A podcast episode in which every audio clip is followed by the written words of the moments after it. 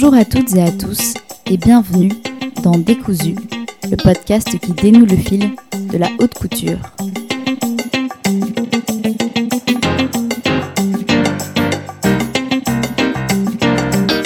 Après être revenu la semaine dernière sur la Fashion Week haute couture digitale, je vous propose aujourd'hui de retourner à l'essence même de la couture, c'est-à-dire les savoir-faire artisanaux.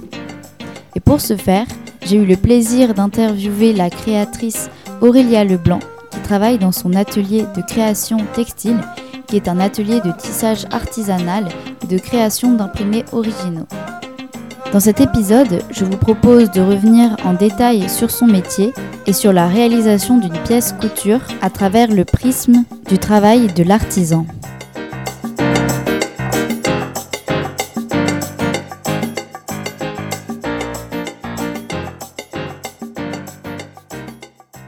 Alors euh, bonjour Aurélia et merci de me recevoir ici euh, dans ton atelier euh, dans le cadre d'un épisode de Décousu. Bonjour Agathe, merci à toi de m'inviter à ton épisode de Décousu. Alors, pour commencer, première question un petit peu, un petit peu de base.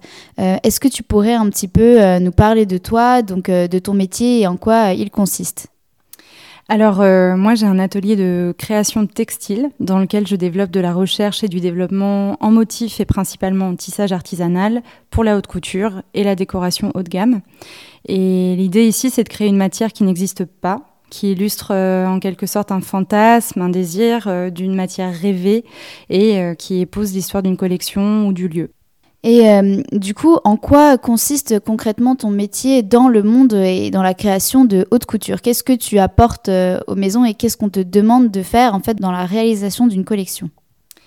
Euh, alors je dirais que la partie la plus complexe, c'est de créer une rencontre entre l'univers de la maison et le mien dans un langage commun. Ce qui est extrêmement riche d'une certaine manière et ça permet aussi de, de moi-même grandir en permanence dans mes créations mais c'est d'aller dans des terrains inconnus et qu'il faut toujours réapprendre à maîtriser. Donc rien n'est vraiment jamais acquis. Euh, mais en tout cas, à l'atelier, j'ai deux types de travail. Euh, donc j'ai un premier où je crée effectivement de l'échantillonnage et de la production à la demande euh, d'une maison en vue d'une commande possible. Et parallèlement, il y a celui où je réalise mes propres collections à partir de mon imaginaire, euh, mes propres inspirations, ce qui me permet aussi de continuer mon travail de recherche. Et du coup, tu dirais qu'en règle générale, c'est plutôt les maisons qui se tournent vers ton travail par rapport aux créations que tu fais et qui sont intéressées, ou alors c'est plutôt les maisons qui viennent te voir avec une idée et qui te demandent de la développer? Alors, il y, a les, il y a les deux cas, c'est-à-dire que c'est toujours très intéressant de voir qu'il n'y a pas un, même type de travail, c'est-à-dire que chaque maison va travailler d'une manière différente. Donc, c'est vrai que moi aussi, j'épouse des manières de, de, de, de réagir différemment.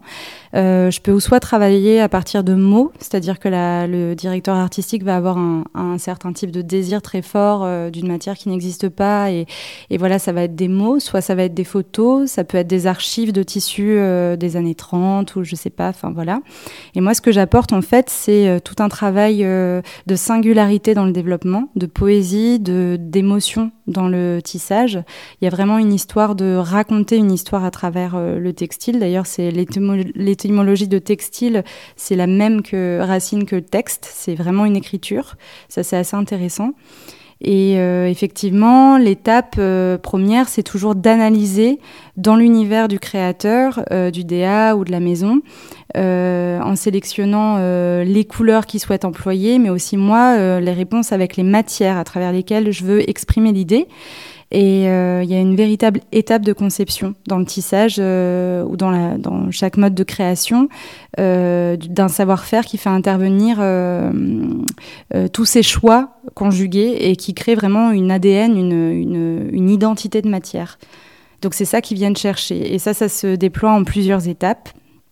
Donc, il va y avoir euh, effectivement un sourcing de matière important, c'est-à-dire euh, d'aller chercher des fibres qui sont euh, particulières, des croisements aussi de fils entre eux qui sont particuliers qu'on n'a pas forcément dans l'industrie.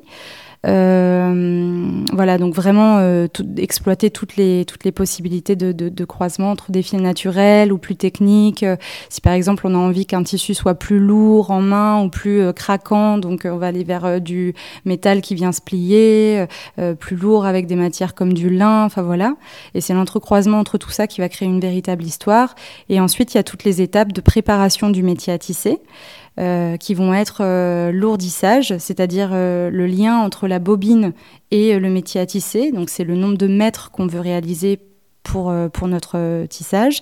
Ensuite vient l'enroulage, où on enroule autour du métier le fil, puis l'enfilage. L'enfilage, c'est chaque fil qui est passé un à un dans chaque lisse, donc c'est vrai que ça prend un certain temps. Et cet enfilage, il est fait en fonction d'un motif qu'on veut, d'une densité qu'on veut. Puis l'empeignage, donc on passe euh, les fils dans, le peigne, pareil, tous euh, un à un. Et ensuite on réalise la tension. Et pareil, la tension du tissu viendra euh, créer aussi un caractère particulier au tissage. Et puis ensuite on peut enfin échantillonner. Je, reviens juste rapidement sur ce que tu disais par rapport à l'étymologie de texte et textile. Comment t'en es arrivé en fait à, décider de faire ce métier-là? Euh, Est-ce que c'est plus un choix artistique ou toi tu le ressens comme une expression de toi-même, une expression créative? Et, euh, par exemple le choix, des couleurs, le choix des tissus Est-ce qu'il y a un petit peu euh, une poésie qui, qui ferait que justement cette particularité du textile-là, elle donne en fait cette valeur couture au textile qui ne se retrouve pas partout parce que c'est vrai que quand on pense à la mode, on pense beaucoup au prêt-à-porter et pas nécessairement euh, aux, travaux des artisans euh, comme, comme ce que tu peux faire, qui est un travail très délicat et très complexe. Pour en arriver là, par quel chemin tu as dû passer pour te dire je veux m'exprimer au travers euh, du, textile et donc indirectement aussi de la mode et de la couture? Oui, c'est exactement ça. C'est-à-dire que c'est un mode d'expression et je me ressens complètement pouvoir le faire à travers le tissage. Alors comment c'est arrivé? Il y a eu plusieurs choses. Il y a eu aussi surtout, euh, euh, je pense, les, les, premières commandes qui m'ont fait prendre conscience qu'on pouvait raconter des histoires à travers euh, un tissu. Et donc, tout ce qui est la phase d'échantillonnage d'une collection, ça m'a permis de comprendre que euh, par exemple, quand euh, on me demande euh, une matière qui ait l'air d'une armure très lourde à l'œil, très massive, mais qui soit la plus légère en main, que ça parle d'une roqueuse des années 30, que ça parle, voilà, ben il y a, y a, tout un univers qui se déploie. Et c'est vrai que tout communique, c'est-à-dire que l'inspiration, elle est, elle est plurale, elle est dans la musique d'une époque, elle est dans des couleurs, dans des tableaux, voilà. Donc c'est vrai que le, le, le, le textile, c'est une véritable écriture qui peut prendre plusieurs formes. Et bien sûr, à travers ça, moi, ce que je ressens, c'est que j'ai créé une ADN euh, à moi. Euh, mes collections à moi. J'en ai une qui, qui, est bijoux de lin où je mets en valeur toutes les, fibres naturelles que j'aime travailler. Je vais avoir aussi toute la partie d'animal skins, euh, donc c'est tout ce qui va être des peaux de bêtes, donc l'imitation des peaux de bêtes pour aussi proposer un, une alternative au vrai. Euh, j'ai ma collection aussi de songes euh, qui, euh, elle, c'est le travail de fleurs stabilisées qui me permettent de, bah voilà, de, raconter une autre histoire, un autre moment. Et effectivement, un tissage, même si quand on rentre dans un dans un motif de travail, on, apprend à calibrer une production. Forcément, on doit faire un maître qui ressemble à l'autre maître, et voilà. Mais sensiblement, un jour où on est bien et un jour où on n'est pas bien, un jour où on est dans la joie, un jour où on est dans la tristesse, le tissage va se ressentir euh, différemment, va, va, se, va, va, être différent. C'est vrai que ça, c'est une particularité euh, du tissage que j'aime énormément.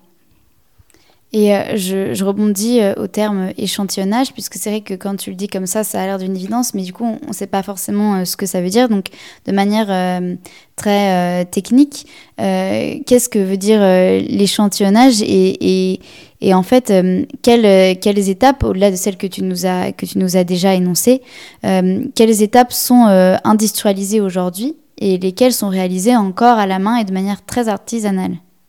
Alors ça, ça dépend complètement du positionnement de, de, je dirais, l'entreprise, c'est-à-dire qu'il y a des étapes, euh, l'échantillonnage peut se réaliser soit de manière industrielle, soit, euh, soit, euh, manuelle. l'échantillonnage, c'est la phase où en fait on fait une panel de propositions sur des petits formats qui vont ensuite devenir des donc qui vont être une fois validés passer en production donc en grand format pour réaliser le style enfin la silhouette du défilé quoi. Et pour ma part tout est fait à l'atelier. Donc l'échantillonnage et la production, mais il y, a d'autres lieux où ça se travaille effectivement dans des liens entre le manuel en premier sur l'échantillonnage, puis la traduction industrielle. Toi, tu as une préférence pour euh, le, travail euh, artisanal. Les, auditeurs ne le voient pas, mais autour de moi, il y a beaucoup de métiers à tisser. Euh, et c'est, on est vraiment dans une espèce de ruche, en tout cas pour un, néophyte comme moi qui s'y connaît pas vraiment. Et donc, du coup, c'est vrai qu'on ressent vraiment l'âme couture. Donc, toi, ce, ce, côté artisanal, en fait, comment tu l'as vu évoluer avec l'évolution des nouvelles technologies ces dernières années? Euh, concernant le tissage, euh, moi je renverserai un peu la question par rapport à ça. C'est vrai que je vois plutôt le tissage euh, comme un moteur d'innovation pour les nouvelles technologies, dans le sens où il permet de créer des rencontres en fait entre tout type de fibres, puisqu'il est un, un, véritable lieu de, de possible infini en termes de croisement de matière, et que il, il est un terrain d'innovation autant en tissage mécanique qu'en tissage manuel.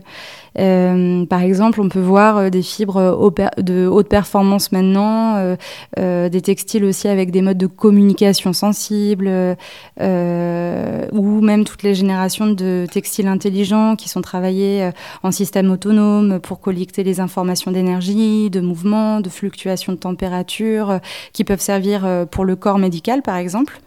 Et, et, voilà. Et ça, pour moi, c'est voilà, c'est vraiment un terrain d'innovation incroyable. Et d'ailleurs, l'artisanal et le mécanique et l'industriel euh, peuvent complètement se nourrir l'un l'autre là-dedans. Euh, mais par contre, bon, effectivement, ce qui a été appliqué dans le tissage artisanal euh, des nouvelles technologies, ça passe notamment par l'assistance par ordinateur. donc effectivement, moi j'ai fait le choix, en tout cas pour ma part, d'avoir un métier semi-électronique à l'atelier qui soulage effectivement le corps, parce que c'est vrai que le tissage est très physique et qu'il euh, a été souvent et longtemps réservé aux hommes, pour ça d'ailleurs. Euh, dans son histoire. Euh, et c'est vrai que le semi-électronique euh, fait qu'on passe encore les fils à la main, mais que les pieds n'ont juste qu'à pédaler un motif qu'on a travaillé, un motif, c'est-à-dire l'entrecroisement des fils entre eux, qu'on a travaillé en amont et qui permettent effectivement de, de, de, de, naître dans le, dans le moment du tissage que sur l'entrecroisement des fils et des couleurs, et donc d'être concentré sur autre chose que, que sur l'état physique et le pédalage des motifs. Quand tu parlais justement du, du, terrain euh, fertile qui était euh, le, le, tissage pour les nouvelles technologies, euh, ça me fait penser justement euh, dans un épisode de Décousu euh, sur les nouvelles technologies où je parlais notamment de la création du, tissu par Google, le, Google Jacquard, qui permet notamment bah, d'utiliser les, les, nouvelles technologies et le digital de manière totalement invisible puisque c'est un fil qu'on tisse. Et est-ce qu'il y a déjà eu des commandes de, de, maisons, notamment en couture, qui sont venues te voir avec des demandes spécifiques par rapport justement à ces innovations digitales dans le textile? Alors dans l'immédiat non, euh, mais je travaille avec une euh, créatrice qui s'appelle Clara Daguin, qui est une jeune styliste euh, qui elle travaille beaucoup le sujet, avec qui on a développé des galons sur ce sujet-là pour un prototype. mais effectivement, dans l'immédiat, j'ai pas j'ai pas réalisé de, de, tissage sur ce sur ce sujet non. Petite question aussi par, par curiosité, combien combien de temps ça te prend pour pour réaliser euh, une pièce, même si j'imagine que ça dépend forcément de la pièce, mais en, règle générale, puisque tu parlais du côté euh, fatigant, de, le côté physique. Alors, euh, il y a le temps que l'on met et le temps qu'on nous demande. Ça, c'est deux sujets différents. En général, on rentre dans un timing, donc peu importe le temps. Le temps, il, est, il va être divisé en fonction du nombre de personnes qui vont travailler sur le projet, du nombre de métiers à tisser qu'on va mettre en place pour réaliser la commande. Donc, en général, on n'a on a, on pas beaucoup de semaines pour réaliser euh, le, métrage et euh, on arrive à, une organisation qui nous permette de le faire. En revenant sur, euh, sur les nouvelles technologies, donc toi tu parlais du fait que ce qui a réellement changé c'est au niveau informatique et notamment au niveau du, du, métier en lui-même. Mais y a, on voit beaucoup en fait de, de, de techniques artisanales qui sont peu à peu remplacées. Mais est-ce qu'aujourd'hui, on fait face peut-être à, à de nouvelles machines qui remplaceraient la main de l'homme et qui pourraient peut-être euh, menacer le, travail euh, artisanal ou, est-ce que ce, travail-là, justement, est intemporel et, restera toujours? Pour le cas du tissage, c'est déjà le cas. C'est-à-dire que euh, l'industrie du, du, tissage peut être complètement remplacée par euh, une machine. Euh, la différence et le rapport un peu intouchable, en tout cas au type de travail que, dans l'artisanat, qui est réalisé dans l'artisanat, c'est qu'il y a une recherche, une intelligence dans, la, main, dans la recherche, dans la sensibilité, dans, la rencontre avec les fils et certains fils qui, ne peuvent pas être industrialisés qui s'opère. Voilà, c'est vraiment ce qui est euh, dans l'immédiat intouchable. Et peut-être euh, demain plus. Euh, effectivement, on ne sait pas ce qui va se passer. En tout cas, c'est vraiment l'artisanat est un euh, un mode d'avancée à la fois, euh, je dirais, très historique, très passé, et en même temps très actuel, et qui peut aussi, euh, comme je disais tout à l'heure, nourrir des, échanges avec l'industrie, avec des recherches même médicales. Enfin voilà, il y a vraiment des pistes qui sont possibles à ce niveau-là.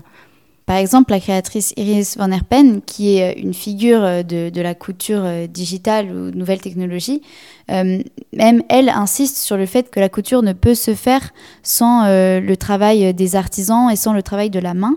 Et est-ce que finalement, on risque pas de dénaturer la couture et de, perdre son essence si on s'éloigne de cet artisanat-là et qu'on le remplace, même si au final, ça pourrait permettre d'évoluer la création? Est-ce que c'est pas perdre ce qu'est la couture? Mais effectivement, il y a une. Euh, je pense que dans la haute couture, il y a aussi une valeur euh, émotive très forte aux pièces. On, sort un peu du commun et c'est vrai qu'en fait, euh, faire appel à des techniques qui sont un peu hors du temps, ça permet aussi d'être immergé complètement dans un, dans un univers. oui, c'est ça, qui, qui n'est pas dans le commun. Et effectivement, l'artisanat, en tout cas le travail de la main, le, il fait pour beaucoup. Ça, j'en suis persuadée. Euh, il fait pour beaucoup et c'est surtout qu'il permet aussi beaucoup de choses. Euh, euh, je veux dire, quand, les commandes, les, liens avec les maisons nous permet aussi de nous-mêmes grandir dans notre, pratique parce que d'un coup, il va falloir tisser avec une finition qui, qui est ronde alors que on est sur un sujet de tissu qui est perpendiculaire dans l'entrecroisement des fils. Bah, comment on va y arriver euh, on a envie de poursuivre euh, le, bas d'un tissu avec une matière autre, et ben comment on va y arriver? Et en fait, effectivement, euh, toutes ces, tous ces défis-là, c'est aussi des dépassements à chaque fois pour la main, pour, pour, pour l'artisan, qui valorisent beaucoup les maisons et qui nous valorisent aussi beaucoup dans le travail qu'on fait, parce qu'on parce qu'on arrive en général à, à ce qu'il faut pour, pour réussir les défis, quoi. C'est vrai qu'au premier abord, on peut penser que les métiers euh, de l'artisanat sont entre guillemets des métiers passés, mais finalement, ce sont aussi les métiers qui sont le plus source d'innovation et justement d'évolution, comme tu disais, de défis à relever, de défis nouveaux. Et euh, c'est vrai qu'aujourd'hui, on voit de plus en plus de nouvelles euh, problématiques qui émergent, notamment et surtout dans le monde de la mode et de la couture, que ce soit donc en termes de technologie, comme on l'a dit, mais surtout là en ce moment d'écologie. Et euh, du coup, toi, par rapport à ça, comment ça s'est reflété dans ton travail en termes euh, de, matières que tu utilises? Quelles sont justement les nouvelles matières qui seraient peut-être plus dans cette recherche euh, d'écologie?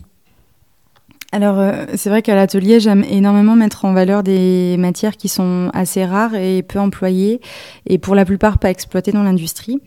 Euh, mais il y a aussi surtout le sujet des, des rencontres de des matériaux qui m'intéressent. Par exemple, il y a euh, le fil de bananier que je travaille beaucoup, euh, le sabra qui part de, de l'aloe vera, euh, le lin euh, qui va bientôt être filé et refilé en France, le raffia naturel ou le raffia de viscose.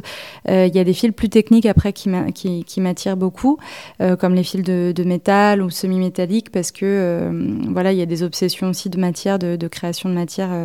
Euh, sur des sujets euh, voilà, solides, liquides, avoir des impressions et des décalages entre la vue et le toucher. Mais effectivement, dans le rapport écologique, ce qui est euh, très beau dans l'artisanat, c'est qu'on peut vraiment travailler sur des, déploiements de matière dans des volumes qui nous permettent quand même de répondre à des volumes, mais quantifiables et, et, raisonnables. Et c'est aussi que la haute couture joue un rôle aussi important là-dedans parce qu'elle est extrêmement influence elle influence beaucoup euh, euh, ensuite le prêt-à-porter et les démarches des consommateurs, même si elle est réservée euh, aujourd'hui à, voilà, une notion d'élite. Il y a vraiment, si, elle est porteuse d'un message d'écologie, de, voilà, qu'elle qu'elle re-réfléchit les circuits, derrière, on a vraiment, euh, on a vraiment aussi euh, de, l'influence dans la consommation. Et ça, c'est hyper important. Et c'est vrai que nous, en tant qu'artisans, on peut être vecteur aussi de propositions euh, par rapport à des matières qui travaillent des, fibres comme ça. Là, il y, a une, il y a une nouvelle démarche que j'ai envie vraiment de développer, c'est celle de recycler des jeans qui sont usés donc j'ai créé une, une collection euh, euh, de, de, détissage de jeans pour les retisser, euh, voilà. Et ça crée des effets de matière en plus très inattendus. On a pu là faire dernièrement une fourrure de jean ou des choses comme ça qui sont un petit peu inattendues et qui là pour le coup aussi beaucoup de sens parce que il y a des tonnes de matière à recycler sur ça. Voilà, donc c'est vrai que c'est vrai que j'essaye, euh, j'essaye en tout cas à l'atelier de, de, poursuivre cette démarche qui me tient à cœur. Et euh, dans, dans, ta, dans ta démarche justement de, de réfléchir à l'utilisation de, de, nouvelles matières, est-ce que tu aurais par exemple des matières de prédilection avec lesquelles tu préfères euh, travailler ou que tu aurais découvert récemment ou, ou tu, tu, te rends compte qu'il y, y, a un fini particulier qui te plaît ou que c'est plus agréable à travailler ou des matières vers lesquelles tu te diriges plus facilement ou même s'il y a même certaines matières où quand quand tu as des, commandes, tu, peux éventuellement refuser de travailler certaines matières euh, qui ne te paraissent pas répondre à tes valeurs ou euh, à ce que tu voudrais euh, amener à la maison. Donc les matières de prédilection, effectivement, j'ai ce fil de bananier ou, d'aloe vera que j'aime énormément euh, travailler, ou le lin, et, en plus il y a des filatures qui se remettent en place en France, donc ça c'est ça c'est génial parce qu'on va pouvoir redémarrer sur aussi une matière qui est euh, complètement euh, locale parce qu'elle pousse aussi en France. après, je crois que vraiment je les aime toutes, et ce que j'aime c'est vraiment m'amuser à les entrecroiser, à les faire se marier, se rencontrer. J'aime beaucoup travailler des euh, de métal qui rencontre bah, le lin, qui rencontre le bananier, et que tout ça crée des effets un peu inattendus.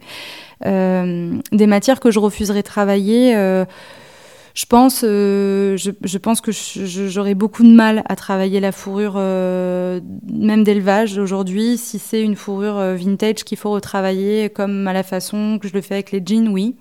Mais si c'est quelque chose qui est nouveau, fait pour le projet, c'est vrai que c'est des, des, matières qui me feraient j'aurais vraiment beaucoup de mal à, je pense, voilà, à travailler, ouais. Et aussi, euh, alors je préfère euh, proposer par exemple euh, du, fil de bananier qui a les mêmes propriétés tinctoriales et de toucher, de, douceur que la soie. c'est vrai qu'ayant travaillé un petit peu dans la région de, de en Italie, dans, la région de la soie justement, bah, j'ai pris aussi conscience bah, du nombre de cocons qu'il fallait pour, pour réaliser un, un, mètre carré de soie et c'est bon, ça m'a un peu, ça m'a un peu refroidi quoi. Tu parlais justement du fait qu'il y a, de, nouvelles entreprises de, fin, de filature qui viennent se relocaliser en France. Et euh, c'est vrai que ces, dernières années, on, on assiste un petit peu à une nouvelle vague, entre guillemets, d'intérêt des, des, jeunes générations pour euh, les, les, métiers de, de l'artisanat. Euh, et on peut notamment remarquer euh, aussi ça dans les, dans les grandes maisons. On peut voir par exemple euh, dans de nombreuses écoles, comme par exemple l'IFM qui est là, est en pleine mutation et change de campus pour redevenir un des pôles principaux de création de mode. On peut notamment parler également de la création du 19M, donc la grande maison de Chanel qui va qui va réunir tous les, tous les artisans qui travaillent euh, pour la maison. Enfin, il y a plein d'initiatives comme ça pour relocaliser. Est-ce que tu as l'impression, euh, toi, de, de, par ton métier, euh, qu'il y a justement un, réel engouement et que les métiers de l'artisanat sont de plus en plus prisés et peut-être vont de plus en plus venir sur le devant de la scène à une époque où on veut aujourd'hui plus d'authenticité dans le produit? Effectivement, euh, effectivement, on peut constater, je trouve aussi un mouvement d'une génération qui, se pose la question aussi du sens, de, qui, devient central dans ce qu'on fait. Et effectivement, on se rend compte souvent que les, les, gens qui ont pu travailler en bureau pendant quelques années disent mais j'ai envie de faire des choses de mes mains. Et c'est vrai que fabriquer une matière, euh, ou en tout cas de réaliser euh, quelque chose de touchable, de voilà, ça donne un sentiment de satisfaction très très fort. Et ce qui donne du sens, c'est aussi de matérialiser réaliser une pensée créative euh, à travers une technique, en fait, euh, un savoir-faire. Et, euh, et c'est vrai que c'est aussi des sujets infinis. On a l'impression que c'est inépuisable, en fait. Et l'engouement, du coup, je pense qu'il vient aussi de ça, de, toute cette recherche de sens, de, de, de, et voilà, et de la place effectivement de la main. On voit aussi que, que, l'artisanat est parallèlement aussi mis beaucoup plus euh, qu'il y a quelques années euh, sur le devant de la scène par rapport aux maisons de couture. Il est nommé, euh, il est vecteur de, de singularité aussi pour les maisons. Euh, ça élève leur valeur euh, de, de, de, montrer toutes ces créations. Euh, même Chanel met, met, toujours beaucoup en, avant ses métiers. Dior aussi. Enfin voilà, c'est les, les, très grandes maisons le font. Et c'est vrai que c'est un dynamisme très encourageant et valorisant qui donne envie de continuer à se battre aussi pour les valeurs artisanales. Bah, c'est vrai qu'en plus, là, dernièrement, avec euh, la haute couture digitale, euh, comme euh, les collections n'ont pas pu être présentées de manière physique dans un défilé, il a fallu trouver une autre manière d'aborder la présentation et ça s'est beaucoup joué sur les métiers d'art. Donc, on a eu énormément de vidéos de maisons qui sont rentrées dans les ateliers, qui ont qui ont mis en scène parfois aussi les, les, les, artisans et c'était bah, c'était en un sens très beau de voir euh, qu'il y a un réel engouement euh, euh, dans de grandes maisons et que l'intérêt est, réellement porté et, qu'on met vraiment en valeur ce qui fait l'essence même de la couture. Et du coup, j'ai pu voir que tu as travaillé avec des, grandes maisons comme par exemple Dior ou Schiaparelli. Et quelles sont les créations les plus folles, entre guillemets, que tu as pu faire ou qui ont vraiment été challengeantes pour toi? Alors très honnêtement, je crois qu'elles l'ont toutes été. elles l'ont toutes été à leur manière. Pourquoi? Parce que euh, à chaque fois, euh, euh, le, la demande va être un peu spécifique par rapport soit au patron, soit à la matière. la dernière création que j'ai pu faire, effectivement, c'est avec du, du, du, crin de cheval. C'était une matière complètement particulière à travailler, du crin de cheval et du bijou avec. avec enfin, voilà, il y avait y avait tout un mélange assez fou avec Dior. Effectivement, le, le tissage de, de plumes. Euh, c'était aussi un défi technique parce que euh, euh, tisser de la plume que d'un côté du tissage vient faire qu'on doit travailler une tension spécifique pour que l'ensemble de la matière, avec le chevron, le, le, motif qui apparaissait, soit droit et non pas penché. Enfin voilà, donc il y avait vraiment tout un, tout un jeu. C'est vrai que toutes les créations jusqu'à présent ont été un petit peu euh, challengeantes. Euh, et en plus, c'est vrai que le lien, enfin, moi, c'est ce que j'aime énormément dans le travail pour la haute couture. C'est pas, c'est pas une tenue d'un jour, c'est une tenue d'un rêve. Et donc, en fait, on est vraiment dans un. C'est presque comme du costume, ça illustre un rôle. Donc, le tissage, là-dedans, il, il, il vient il vient être euh, riche d'une histoire et donc euh, le, pas du tout lambda, donc pas maîtrisable nécessairement, puisqu'à chaque fois on va retravailler des, enfin on travaille une nouvelle histoire. C'est vrai qu'il n'y a pas d'acquis nécessairement. C'est bien pour ça aussi. Euh, est-ce que tu penses qu'un jour les, métiers d'art ou les métiers d'artisanat risquent de disparaître, sachant, comme tu le dis, que, que cette beauté presque de l'accident aussi est unique et vient justement de ce travail à la main? J'espère que non. j'ai pas de réponse sur le qu'est-ce qui se passera dans 100 ans, mais euh, aujourd'hui, j'ai pas l'impression que ce soit en déclin en tout cas. Ben, dernière question que j'aime bien poser euh, en, conclusion d'interview, c'est est-ce que pour toi, euh, la haute couture est un art? Alors je réponds assurément que oui. pourquoi? Parce que pour moi, c'est vraiment une véritable expression. C'est un langage plastique de savoir-faire d'excellence. Enfin, il y a vraiment un, rapport de, maîtrise. Et c'est un, il y a effectivement une part de création et une part de marché, ça c'est sûr. Mais en fait, comme dans l'art aujourd'hui, la, haute couture, c'est euh, un rapport euh, euh, de, matière, de couleur, d'assemblage, d'essai, de raté, de, de, réussi, comme sur une toile, comme sur une peinture. et c'est une forme de sublimation des savoir-faire, vraiment. Et, et voilà. Donc pour moi, c'est vraiment une collection c'est une vision des choses. Euh, euh, un style parle de quelque chose. Il euh, y, a vraiment, il y a vraiment, oui, c'est pour moi, c'est vraiment un art. Oui. Eh ben, écoute, merci beaucoup pour ce temps que tu nous as accordé. Merci à toi, Agathe. Et donc, du coup, je, je dis à tous les auditeurs qui peuvent être intéressés que on peut te trouver sur Instagram, Aurélia Leblanc Création. Et euh, tu as également un site internet où on peut voir euh, toutes les créations euh, que tu fais. En tout cas, je te souhaite, tout, tout, le meilleur et bonne continuation dans ce que tu fais. Et on a hâte de voir ce que tu nous réserves encore. Merci beaucoup. De même, je te souhaite le meilleur.